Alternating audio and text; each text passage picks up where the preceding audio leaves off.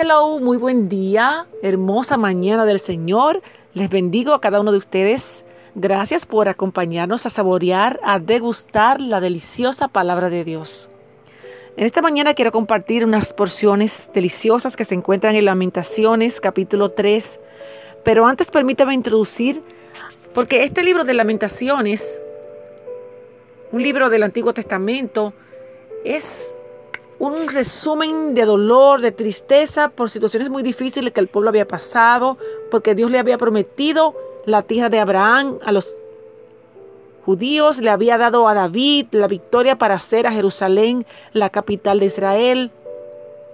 Y de David llegó a ser el linaje de los reyes. Ellos tenían un templo, una presencia del Señor ahí a través de unos sacerdotes que mantenían rituales de adoración y adoraban a Jehová.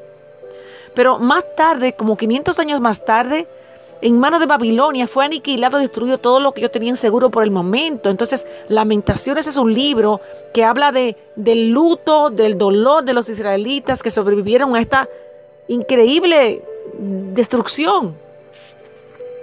Y entonces era una manera, este libro de, de, lamentaciones, de una manera de protesta, de procesar sus emociones y el dolor que ellos sentían. Es un canto, básicamente un poema de luto, de tristeza, por haber perdido todo lo que para ellos tenía valor y quedarse sin nada y pasar a ser cautivos de una nación extranjera. Lamentaciones es una colección de poemas funerarios ofrecidos en nombre de Jerusalén después de su destrucción por parte de Babilonia. Este libro logra expresar apasionadamente la inmensa aflicción patriótica que ellos sentían. Y suponemos que lo escribió Jeremías, un profeta que expresó su, su primero advirtió a la nación de lo que se avecinaba y ellos no querían obedecer, no querían escuchar la palabra que Jehová a través del profeta Jeremías hablaba al pueblo. Es una advertencia a nosotros hoy también. Se nos anuncia que Cristo Jesús viene por segunda vez, que viene a buscar un pueblo redimido, un pueblo que le ha aceptado como Salvador y el mundo no quiere escuchar. Esperamos en Dios que esta lección, que este libro de, de lamentaciones nos sirva de advertencia que así como el profeta advirtió a Jerusalén sobre Judá que vendría una devastación, que nos sirva de advertencia hoy a nosotros. Cristo viene, hay esperanza. E-, el autor aquí estaba exprimido de pena por todo lo que había anunciado y que nadie quería hacerle caso. Y en lugar, en lugar de alegrarse por sus profecías que se habían cumplido, él aquí lloraba, se había exprimido de dolor, llorando amargamente por las miserias de su pueblo. Y aquí en el capítulo 3 de Lamentaciones, verso 22, acompáñeme. Dice, por la misericordia de Jehová no hemos sido consumidos, porque nunca decayeron sus misericordias.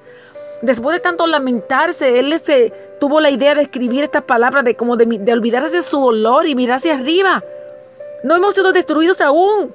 Nuevas son cada mañana, grande es su fidelidad. Mi porción es Jehová Dijo mi alma, por tanto en Él esperaré. Aleluya. Que confiar en Jesús sea nuestra ancla, nuestra esperanza. A pesar de que se ha anunciado y se ha profetizado cómo va a venir el mundo en decadencia, lo que va a pasar, los desastres que van a llegar a la humanidad, en Cristo Jesús tenemos esperanza. Pongamos nuestra atención en Él. Él es nuestra porción. Aleluya.